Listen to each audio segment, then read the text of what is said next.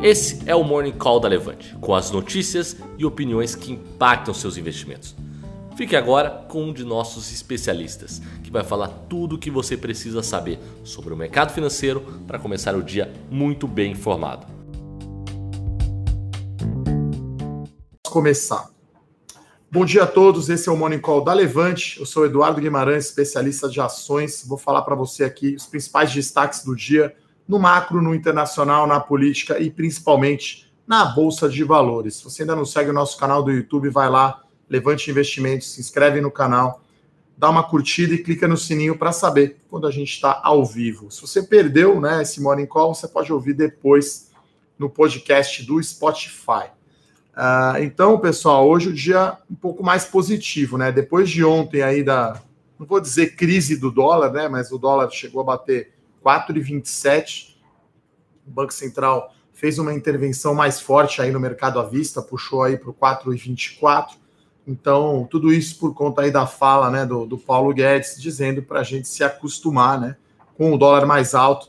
Acho que ele se referia à questão dos juros, né? Como o juro hoje no Brasil é muito mais baixo do que era antigamente, não tem mais aquele capital especulativo tão grande que existia antes que ficava entrando e saindo do país, né? Então, é, essa semana a gente também teve aí dados mais fracos, né, da balança comercial, com menos exportação por conta aí de guerra comercial, né, Estados Unidos e China e Argentina, que é o terceiro aí principal destino das exportações brasileiras, uma situação bem ruim. Então, é, né, dado a balança comercial de transações correntes, fica com menos dólar aí no mercado, Final de ano também as empresas mandam né, dividendos e mandam recursos, empresas estrangeiras, né, multinacionais, né, fazem remessa, remessas de dólares para fora, então fica aí o dólar mais pressionado. A gente está aqui no dia 27 de novembro, temos aí praticamente quase que menos de um mês aí até o final do ano, né? Acho que tá, tá chegando o final aí o ano de 2019 mas acho que a economia continua é, bastante sólida. Acho que dessa vez a alta do dólar não quer dizer crise, não quer dizer fim dos tempos. Então, o pessoal perguntando aqui, né, se o dólar pode chegar a 5, se hoje vai cair demais aí a bolsa. Eu acho que, enfim, 5 acho improvável. Agora, claramente, quando me perguntam, eu digo que o viés é de alta, tá, para o dólar. Então, não vejo o dólar abaixo de quatro reais no período aí com que a gente enxerga aí de fluxo de notícias, né? É, até porque é uma tendência mundial, né? Não é só em relação ao real, né? As outras moedas também de países emergentes. Então, é, mas, enfim, o Banco Central ontem mostrou que veio, na minha opinião, né? Na minha opinião particular, é, o Campos Neto, quando foi na semana passada no Senado e disse que a atuação do Banco Central seria no juro e não no câmbio, quer dizer, pô, podia ter atuado já semana passada, entrado mais forte, né? E aí agora rompeu aí 4,20. A gente sabe que o mercado de dólar é muito grande no Brasil, tem muito especulador, né? Que gosta de ficar, como diz o áudio lá do dia de maldade, né? Peitar o BC no leilão, esse tipo de coisa. Então, acho que deveria já ter entrado, já que tem um nível de reserva enorme, uh, mais forte, né? Não estou dizendo para ficar mexendo no câmbio, porque o Roberto Campos Neto é, é, bem ortodoxo e ele separa bastante, né, a política monetária da política cambial, né? Então não quer fazer intervenção no câmbio, mas acho que poderia ter dado mais liquidez para tirar essa esse, não vou dizer pânico, né, mas essa preocupação aí dos agentes uh, do mercado. Então, é, uma semana mais vazia, vamos chamar assim. A gente tem um dado importante hoje, que é o PIB dos Estados Unidos. Então, o pessoal fala muito aí de recessão, né? Mas recessão é quando o PIB cai, né? Então, o PIB americano está desacelerando, está né? Tá mais para 2% de crescimento. Vamos ver aí os dados do PIB que serão divulgados hoje às 10h30 da manhã. Acho que esse é o principal dado aí do dia, né? Aparentemente, guerra comercial dos Estados Unidos e China está tranquilo, até o Trump né, dessa vez um tweet né, uma, dizendo que está próximo aí de um, de um acordo. Então, é, os juros futuros com a alta do câmbio deram uma esticadinha, mas nada muito muito grande, né? Está falando de três pontos bases, cinco pontos base, né? Então, o DI, por exemplo, taxa futura de juros, DI janeiro 23, está em 6,03 e ontem chamou a atenção o Tesouro IPCA mais, né, 2020 negativo, né, pagando IPCA menos. Então acho que isso foi a primeira vez que eu vi na minha vida uma coisa dessa, né? Então, uh, claro que são os títulos mais curtos, né? A gente viu no título longo, 35, 45, até mesmo 50, uma taxa mais aberta, né, perto aí de 3,5, né, 3,30, 3,5. Então, no cenário macro e político é isso. Acho que na política não temos nenhum destaque, né? É, então, tudo indica aí que dia 15 de dezembro é a data aí para ver se, se, é possível acordo entre Estados Unidos e China, né? Uma novela, né? Acho que eu falei aqui quase todos os dias sobre essa questão da guerra comercial. Aí no cenário corporativo hoje a gente tem um pouco mais de notícias no milagre, né? Tem, a gente tem tido dias com poucas notícias, né? Então, é, começando sobre uma, né, o segundo senhor Fontes, né, não é confirmado ainda pela companhia, mas a Marfrig, né, o frigorífico estaria disposto a fazer uma oferta de ações, né? Então, a BNDES tem uma participação grande lá na Marfrig, assim como tem na JBS, então são 33% quase de participação do BNDES na Marfrig. Então seria uma oferta parte primária com emissão de novas ações para a companhia pegar dinheiro no caixa e reduzir o seu nível de endividamento, e parte para a saída do BNDES. A gente lembra, esse setor foi escolhido para ser o campeão nacional, né? O BNDES com participação bastante grande em companhias gigantes, né? JBS é muito grande. Então, os papéis caíram forte ontem. Né? Lembrando que setor de frigorífico também teve uma alta muito forte aí por conta da questão da China. Então, JBS e Marfrig ontem caindo forte. Sempre que você vai ter aí uma oferta de ações, você tem uma, uma pressão aí para baixo, né? Quando você tem uma nova emissão de ações, você tem uma diluição, você tem o institucional jogando o preço um pouco para baixo, né? Eu acho que é positivo, né? O BNDES tem muita participação aí diversas empresas né, da Bolsa de Valores, eu vejo como positiva se eventualmente ele sair né, da posição inteira de JBS, de Marfrig e de outras empresas, né? Papel celulose também, o BNDES tem participação grande. Né, não faz sentido o banco do o BNDES ter participação em empresa de capital aberto, né? Uh, a outra empresa, então, hoje deve ter aí um impacto negativo, tá, nas ações da Marfrig. Vamos ver aqui se já abriu, né? As ações da Marfrig estão subindo aqui 1,20. É que acho que também uma questão técnica de ontem ter caído bastante forte aí e também ter caído bastante a bolsa, né? Ontem a bolsa teve uma queda forte. As ações do setor frigorífico aqui continuam em alta, exceção da BRF, que está aqui zerada, 0,14. O índice à vista abriu aqui positivo, 0,22 eh, de alta, 107.300 pontos. Outra empresa que deve fazer uma, é, uma oferta, deve fazer não, vai fazer, a empresa já anunciou o fato relevante, uma oferta restrita, ou seja, apenas limitada a investidor qualificado institucional, né? E quem já tem ação foi a Aliança Sonai, né? A empresa de shoppings. Então eles vão emitir 20,5 milhões de ações ordinárias, uma oferta aí base de 882 milhões de reais, né? Então a companhia vai continuar na sua estratégia de crescer o seu portfólio de shoppings, tanto aumentando a participação em portfólio é, em, em shopping, que ela já tem participação, quanto comprando e fazendo expansão. E claro, vai usar isso para reforçar a sua estrutura de capital, né? Já que a alavancagem dela aí, medida pela dívida líquida EBITDA, é um pouco alta, né? 2,9 vezes, né? Não é preocupante, né? É, três vezes acho que é um nível que a gente considera aqui preocupante para a dívida líquida EBITDA, mas seria mais saudável a empresa ter um nível mais perto de duas vezes. Então, é, bem positivo, eu acho, essa oferta da Aliança. Lembrando que a Aliança Sonai, a fusão da Aliança com a Sonai Sierra Brasil, maior empresa de shopping center do Brasil em área bruta locável, o papel está ganhando bastante liquidez e essa oferta de ações ajuda a é, melhorar a base acionária e aumentar a liquidez das ações. Então, vejo isso como bem positivo aí no longo prazo, além de reduzir a alavancagem. Né? Então, quem tem aí ações da Aliança Sonai, aproveita e exerce aí o seu direito de prioridade, né? já que é uma oferta restrita, não vai ser aberta a outros investidores. E uh, a Marisa também havia anunciado aí a sua oferta de ações, né? Isso saiu na, na, na noite aí de. Está na terça-feira, né? Ontem. Então a, Mar, a, a Marisa vai também emitir ações. Então são 46,9 milhões de ações, uma oferta aí base de 500 milhões de reais. Então, esse ano é um ano recorde de ofertas de ações, tá, pessoal? Estou no mercado aí de ações desde 2007, né, que eu comecei minha carreira aí de analista de ações.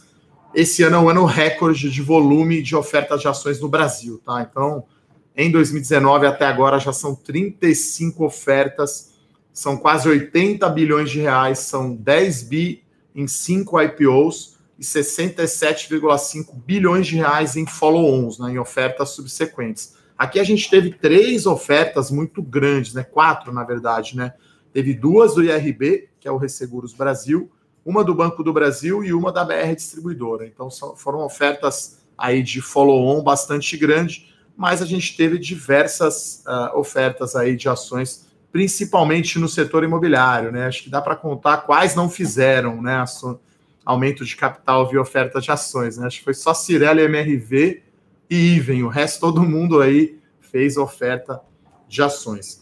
E aí a gente tem agora aqui três notícias corporativas, acho que as chamadas poucas e boas. Eu acho que a melhor aqui é a parceria da Lynx com a Magazine Luiza, né? Claramente aí um ganha-ganha. Então, uh, esperamos aí impacto positivo as ações da Lynx, né, que são muito menores, né, proporcionalmente do que a Magalu, que é um gigante, estão subindo 3,5%. Né? Então, a, a Lynx é uma empresa de softwares e aí fez uma parceria que integra os clientes da Lynx com o comércio eletrônico da Magazine Luiza, né, com o marketplace. Então, os clientes da Lynx que usarem a plataforma da Magazine Luiza podem escolher entre retirar o produto físico na loja ou receber a entrega, né, que é excelente aí na Magazine Luiza em casa. Então é claramente um ganha-ganha. A Magazine Luiza tem mais um canal para colocar suas vendas e a Lynx consegue uh, ter aí um, um, um FII né, sobre o que ela conseguir vender. É uma fonte de receita adicional.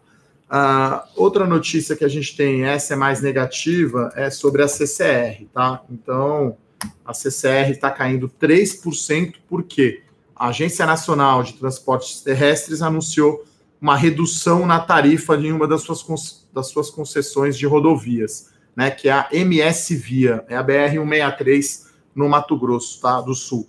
Então, uma redução de 53,9% na tarifa básica de pedágio. Né? Essa é uma concessão que foi feita no modelo no governo anterior, todo errado, né, na minha opinião daí a empresa não conseguiu fazer os investimentos necessários, como, por exemplo, duplicar a rodovia, o tráfego muito abaixo do que era projetado, então provavelmente até essa rodovia será relicitada, e segundo aqui o comunicado da CCR, a empresa vai recorrer aí dessa decisão. Essa rodovia representa mais ou menos aí 8% da receita total, né, de pedágio, e menos aí de 5% da receita total é relativamente pequeno né, para a CCR, é perto aí de duas vezes o EBITDA, né, que é a geração de caixa, mas, enfim, impacto negativo aí nas ações da CCR, as ações estão caindo 3,30%. E por último, eu vou falar da Vale, que anunciou ali um, uma, uma reavaliação de ativos, né, uma baixa contábil, né, em inglês o termo é chamado impairment, então, numa mina né, de carvão. Então, a notícia é negativa, são 3 bilhões de dólares aí de reavaliação de ativos, tá? Uma baixa contábil, não tem impacto caixa, né? São ativos de metais básicos e carvão. Isso vai impactar aí o resultado do quarto trimestre. Então, aí uma reação negativa aqui nas ações da Vale, mas como não é caixa, também não é tão forte assim. A Vale vai responder muito mais o preço do minério de ferro, né, pessoal, do que essa baixa contábil, tá? Uh, então, uh, das notícias que eu falei hoje, então, Marfrig aqui está subindo em 20, acho que devolvendo um pouco a queda mais forte de ontem. Uh, a Magazine Luiza, uma ligeira alta aqui de 1%, Lynx, né, puxando uma alta forte aqui de 2,40%, e a CCR com uma alta de 3%. A Aliança Sonai, né, que o código é ALSO3, ALSO3, uma alta de 0,5%. Né? Acho que o mercado vai receber bem essa oferta de ações da Aliança Sonai, porque o uso dos recursos é muito bom. Né? Ele vai usar para crescer mais, então isso é bem positivo. Tá? Então, é, vou dar uma passada aqui nas perguntas. Como sempre, né? Eu sempre lembro que a ideia aqui desse Morning Call é, é, falar dos principais destaques do dia e não, não dar recomendações de compra e falar de preços justos, né? A gente olha a bolsa toda, claro, mas algumas empresas só que estão na carteira e que efetivamente a gente tem modelo de projeção, né? Então, tem algumas empresas aqui o pessoal pergunta bastante e, e, e a gente não acompanha de perto, tá? Então, a Érica faz uma pergunta boa aqui em B3, tá? Que caiu 7% em dois dias né, a B3 já esteve na minha carteira as melhores ações, justamente eu tirei porque eu achava o valuation muito esticado, né? Tava muito pouca margem de segurança para o preço justo, tá? Então, o mercado, eu acho, Érica, está realizando um pouco um pouco o lucro, tá? O João Carlos pergunta aqui de Tecnisa, eu já falei várias vezes aqui, é, o resultado dela vai demorar um pouco mais para vir, tá? Então, eu vou dar um exemplo, né? Eles têm um projeto grande lá em Brasília, né? Que por problemas de licença, de, de registro imobiliário, praticamente ele teve que lançar de novo, tá? Então o prédio está pronto, então ele teve que praticamente vender de novo com lançamento, com stand, então eh, leva mais tempo para ele vender, né? Então ele tem aí a Tecnisa um estoque pronto grande, por volta de 600 milhões de reais o estoque total da Tecnisa, quase tudo já unidade pronta que custa né, bastante. Ele paga né, uma despesa por, essa, por esse imóvel pronto. Um terço é o Jardim das Perdizes, que é um estoque bom aqui em São Paulo. Um terço em outras cidades que não São Paulo, Curitiba interior. E esse outro um terço Brasília. Então vai levar um tempo para ele conseguir monetizar esse estoque. Né? A velocidade de vendas de estoque ela é bem mais baixa. Uh, ela comprou, né? Ela voltou a comprar terreno agora, a Tecnisa, né? Então ela não vai acelerar tanto assim os seus lançamentos esse ano, então é, é algo que, que, que, que, demora um pouco mais, tá, para vir o um resultado. Eu acho que até um resultado bom assim de Tecnis vai ser 2021, né? Começa a melhorar bem em 2020, mas o ano porrada, como a gente fala aqui, é 2021, tá? É... Olha, o pessoal, o Eriton faz uma boa pergunta aqui, né? Na conjuntura econômica do Brasil, quais são os três melhores setores hoje em dia para se investir? Olha, eu destacaria aqui três setores, né? Eu falo bastante do setor de construção civil, média e alta renda. Por que esse setor de construção civil? É um setor de ciclo longo, né? As pessoas não, não atentam para esse fato, mas entre a incorporadora comprar o terreno, aprovar, lançar, construir, entregar, pode ser quatro a cinco anos, né? Então, esse monte de lançamento, quer dizer, não é tão monte assim, né? Como as companhias não lançaram praticamente nada o ano passado, elas estão retomando a, a atividade de lançamentos esse ano. Essas obras vão começar só em 2020 e devem terminar lá em 2022, tá, pessoal? Então, é um ciclo longo. Eu lembro que a gente teve 20 trimestres de queda, tá? Do PIB do setor de construção civil. Então, são cinco anos perdendo, né? E agora é o primeiro ano que cresceu o PIB do setor de construção civil, construção civil que está aumentando o emprego, as coisas estão melhorando. Então, o setor, né, como se fosse aí um Titanic, né, para virar demora demais, né, um transatlântico, né, porque o Titanic afunda, então vamos usar um outro exemplo, né, um grande cruzeiro aí transatlântico da MSC, então para ele virar totalmente de direção demora, de uma vez que ele está no curso certo também, né, vai numa trajetória de recuperação que é o que eu acredito. Uh, outro setor é o de frigoríficos, né? Proteína animal. Então, a gente não sabe ainda o tamanho do impacto da gripe suína na China, mas a gente está vendo os resultados mais fortes, mais fortes das empresas exportando mais carne para a China.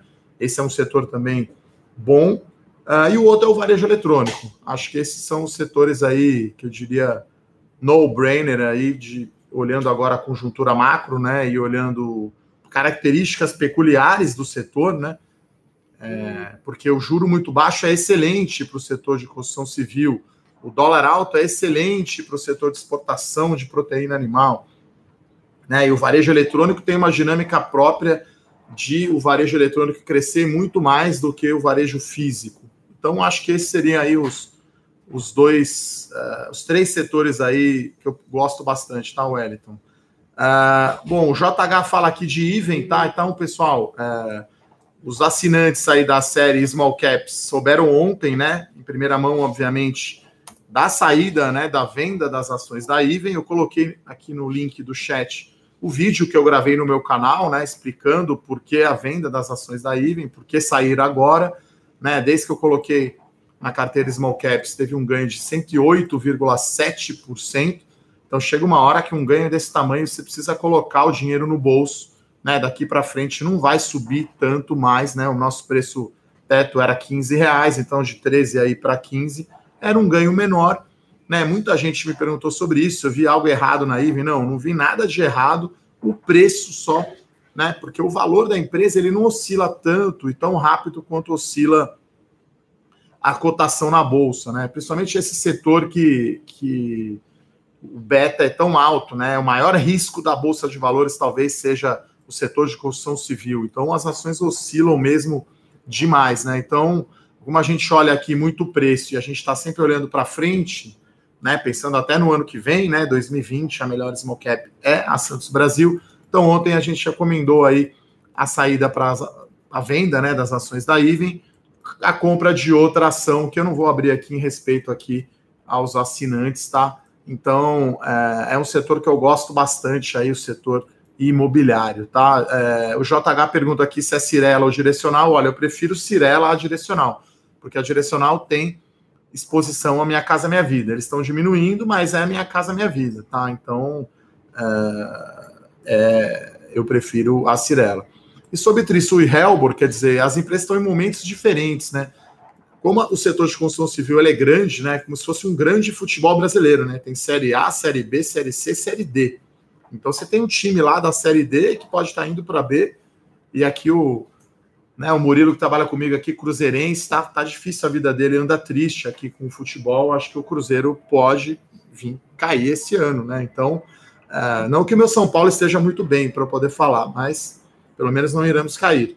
Então, uh, as empresas de construção civil, cada uma tem o seu momento, né? Com perdão do trocadilho, algumas estão com a casa arrumada, então é mais fácil, vão dar resultado mais rápido, né? Então, a Trisul, acho que é uma que está com a casa arrumada, já dá lucro, já gera caixa, tem caixa líquido agora depois da oferta. E algumas empresas como a Helbor, como a Tecnisa, como a Gafisa diminuíram bem o seu endividamento, mas ainda estão dando prejuízo, ainda tem estoque alto. Então, acho que tem muito muito jogo aí pela frente por essas empresas, tá? Uh, o Clériston fala aqui de bolha dos frigoríficos, eu acho que não é bolha não, tá? É, porque pode ser que o resultado da, dos frigoríficos aí seja muito mais forte agora no quarto trimestre por conta da China. A gente não consegue ainda dimensionar o tamanho do aumento da rentabilidade, né? Porque se por um lado a margem é mais alta, por outro, no primeiro momento você vai ter um capital de giro mais negativo, né? Você vendia para o Chile, recebia em uma semana, agora vende para a China, recebe em 70 dias.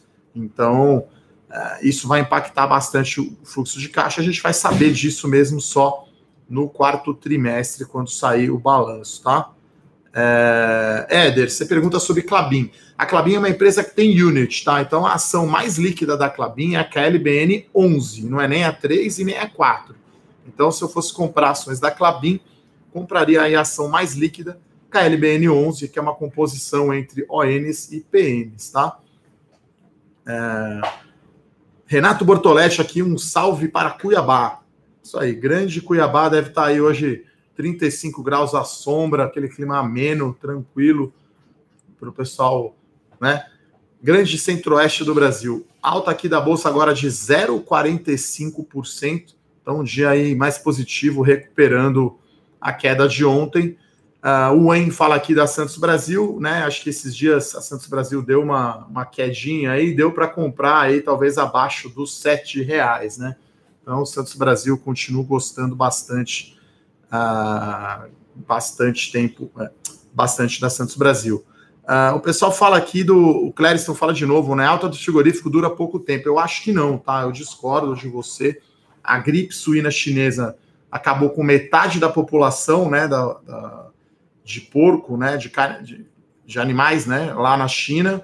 Vai demorar muito tempo para a situação se normalizar e pode ser que a gente fique numa nova normal, né? O chinês comia, era responsável por metade do consumo de porco no mundo, né? Como eu já falei aqui algumas vezes brincando, o chinês tem um porco no quintal e não uma galinha, como tem o brasileiro aqui na fazenda.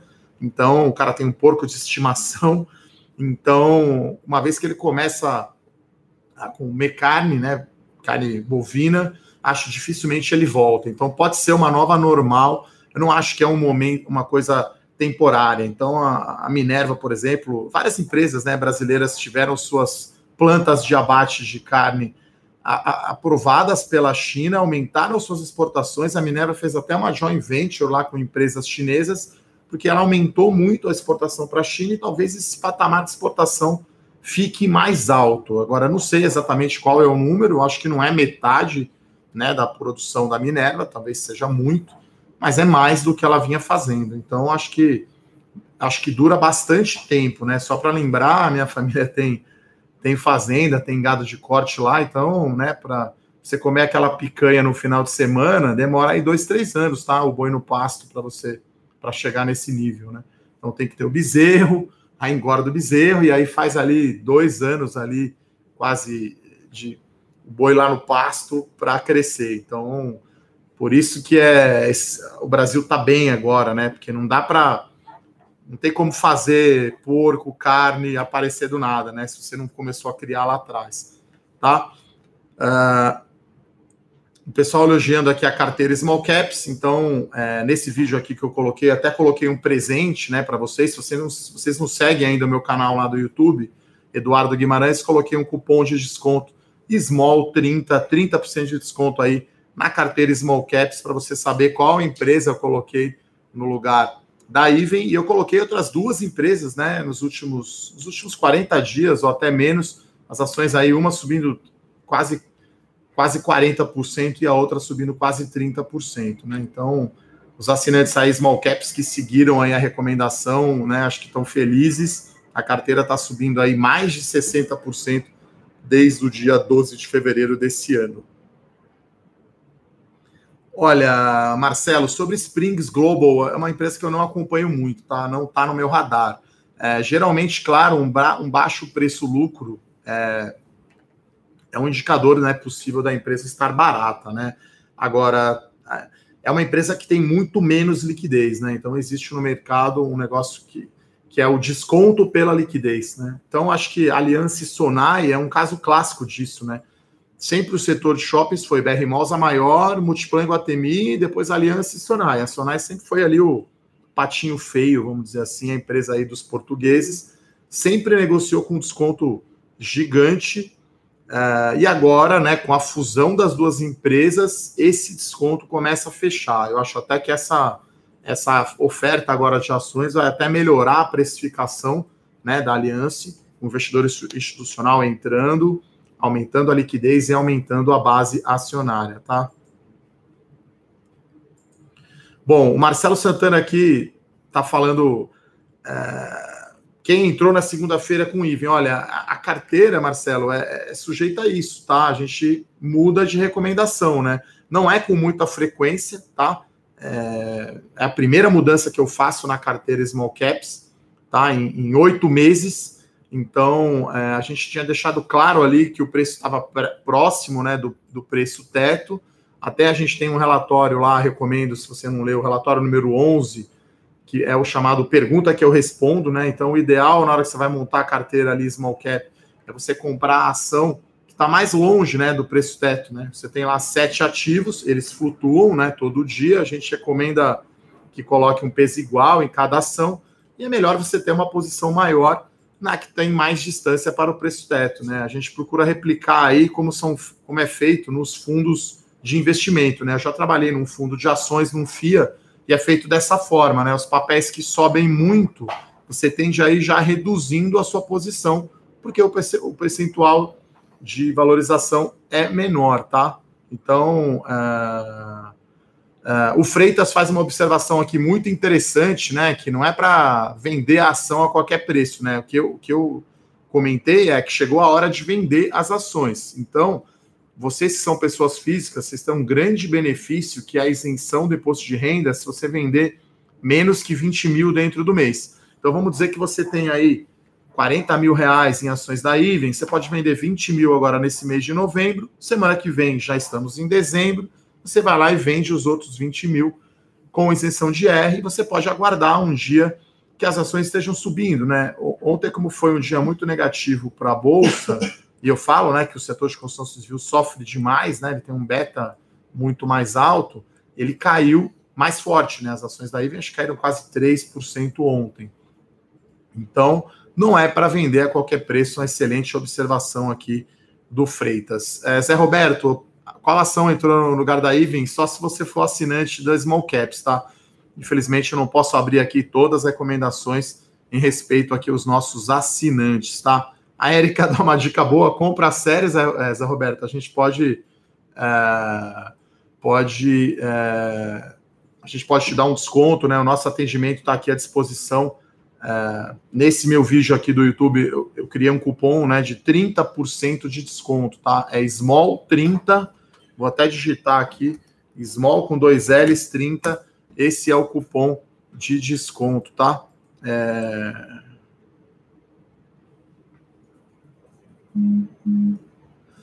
Olha, o Renato faz uma observação interessante aqui, que a CCR deve devolver essa rodovia. É, como eu falei, né? Essa rodovia provavelmente vai ser relicitada, né?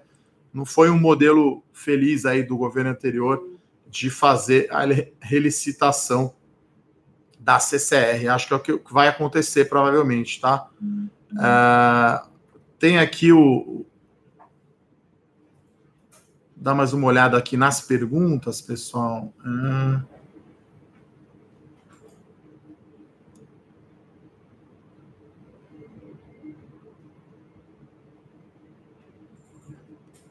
É bastante pergunta, né? Acho que eu não consigo responder todas, não, tá, pessoal? Olha, a VEG é uma empresa que eu não estou acompanhando muito, tá? Não está muito no meu radar. A CEMIG, tem aqui um, um amigo aqui, o Márcio Duarte Mineiro. CEMIG é um call de privatização, né? Então, se o Zema lá, o governador de Minas Gerais, privatizar, é excelente aí para a empresa, né? Bom, dado aqui o tempo, pessoal, vou responder mais duas perguntas. Já falei bastante aqui. É... Olha, não tem direito de subscrição aliança, tá, pessoal? É uma oferta restrita. Então, se você é acionista, você tem o direito de prioridade tá? Não é uma oferta aberta a todos. Você pode comprar só se você já for acionista. Então, é um direito de prioridade, tá? É, o período de reserva vai do dia 27 até o dia 3 de dezembro, tá? Para a Aliança, tá, pessoal? Olha, o Alaor faz uma pergunta boa aqui. O IVVB11 pode ser sim considerado uma proteção, tá? Está comprado em dólar em bolsa dos Estados Unidos. Então, até é uma recomendação que a gente tem aqui no nosso carteira levante, né? Se você investe em ações, na minha opinião, você tem que investir na mãe de todos os mercados, que é a Bolsa dos Estados Unidos, tá? Então, é, já falei que VEG aqui não estou olhando muito. É, o dólar mais alto é bom para a Clabin, né? Uma grande exportadora. E vou responder aqui é, mais uma pergunta para encerrar aqui o Morning Call positivo, tá, pessoal? Eu não estou olhando, o pessoal pergunta bastante.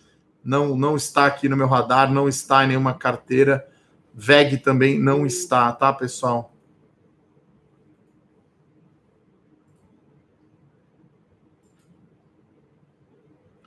Bom, é isso, pessoal. Então, vou encerrar aqui o nosso Morning Call falando justamente das nossas carteiras, né? Como a visão é de longo prazo, a gente não faz muitas mudanças, tá? Diferente aí das corretoras que tem que trocar 30%, 40% dos papéis a cada mês. Então a carteira Small Caps começou em fevereiro, a gente está em novembro, nove meses de carteira, a primeira mudança na carteira tem sete ações com um rendimento aí muito superior ao índice, tá? É, então, Fernando, não acompanho a VEG, tá? Desculpa aí, você fez várias perguntas, VEG não está no meu radar. Edson Silva, o desconto é de 30%, tá? Na série, você pode assinar. Então era isso. Uh, antes de terminar, vamos ver aqui o Avista como está. A Vista, então, 0,14 de alta, alta não tão forte assim. O dólar aqui continua em alta, hein, pessoal? 0,56. Então, dá-lhe frigorífico, dá-lhe exportador, dólar em alta, ano novo vai ser viajando pelo Brasil, não para os Estados Unidos. Né? É. PIB americano veio forte aqui, está falando aqui o meu colega aqui da área de análise, então, número bom aí. Morning call de meia hora já saiu 10,5 o PIB americano. Número bom aí de PIB americano, tá, pessoal? Então é isso. Um grande abraço, até amanhã. Tchau. Para saber mais sobre a Levante, siga o nosso perfil no Instagram, levante.investimentos. Se inscreva no nosso canal do YouTube, Levante Investimentos. E para acompanhar as notícias do dia a dia e mais sobre a Levante, acesse nosso site levante.com.br.